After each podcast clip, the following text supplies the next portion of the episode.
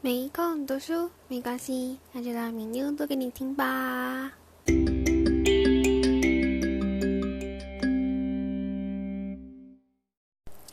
大家好，我是米妞，欢迎来到第十篇。保罗有什么变传的计划？如果你不想要知道神对基督教伟大人物的计划的话，请你耐心等候第十一篇。怎么样的计划能有效的达到目标哦？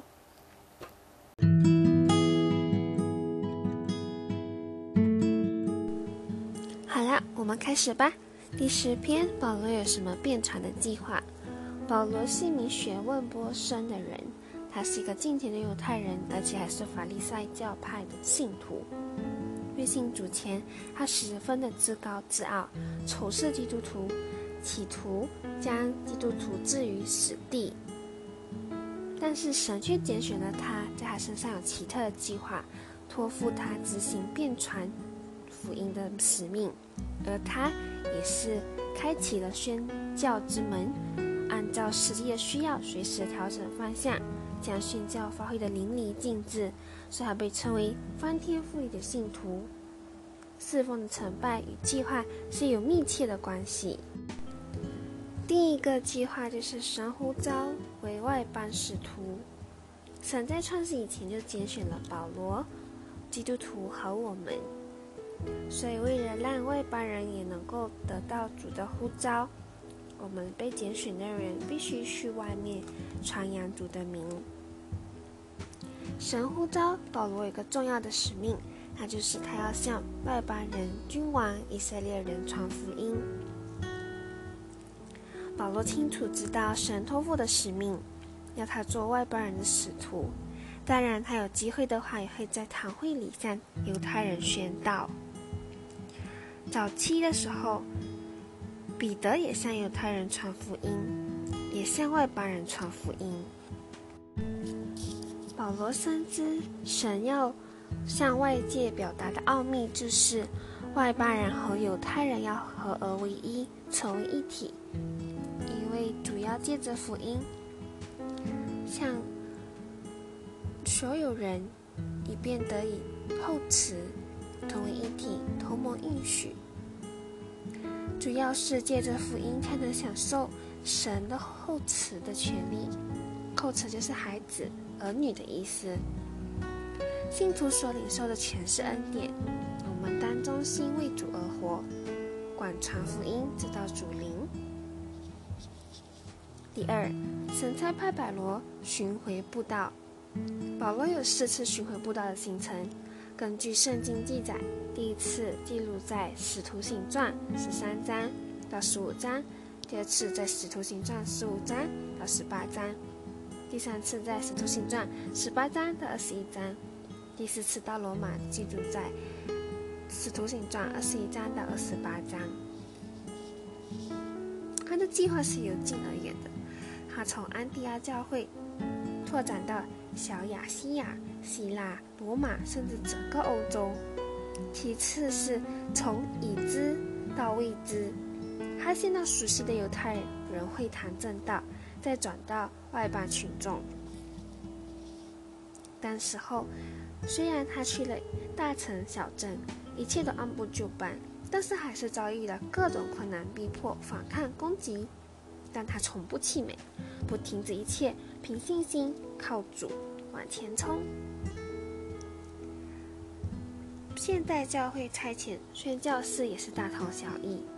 第一，宣教士必须清楚知道呼召；第二，由教会或教派差派；第三，先到机构差派。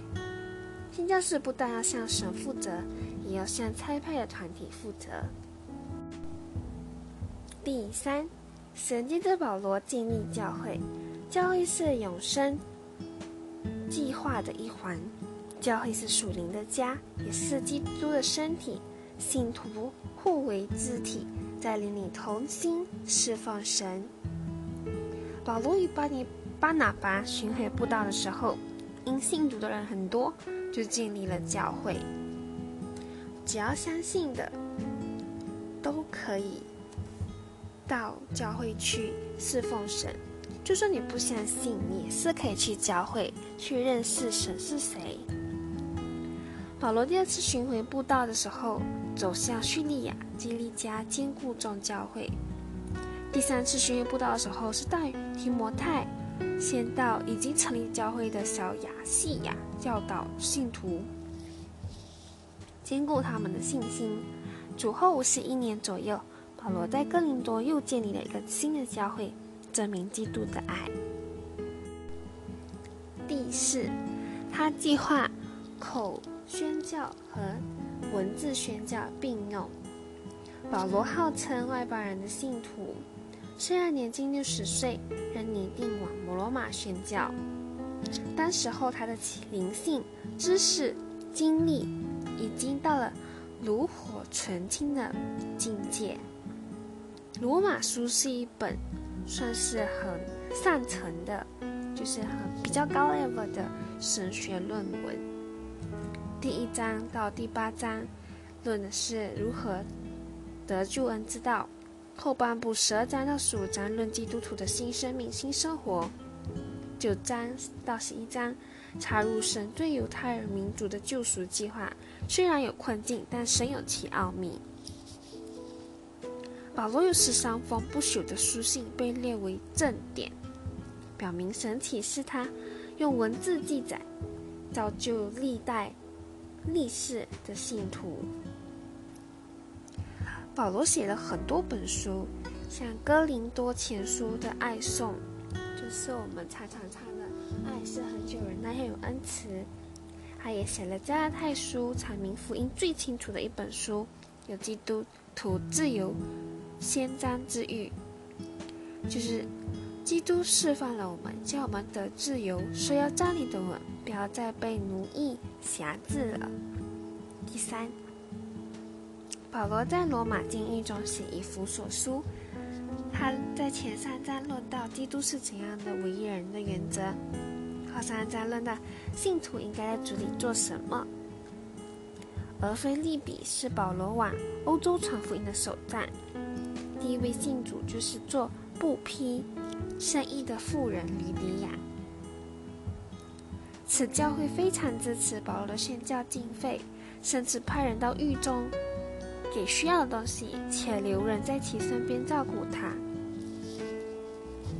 保罗上有哥罗西书、铁萨罗尼迦前后书、提摩太后书等等等等，这些是信，是写给个人有。教会的牧养、教会的行政、信仰的规正等等等等，你看文字宣教是刻不容缓的。直到这些他所写的一切都成为教会信仰的典范。第六，他深知道传教跟守住教教导是息息相关的，他不歇不休的宣道。而且他也诚诚实实的守住正道。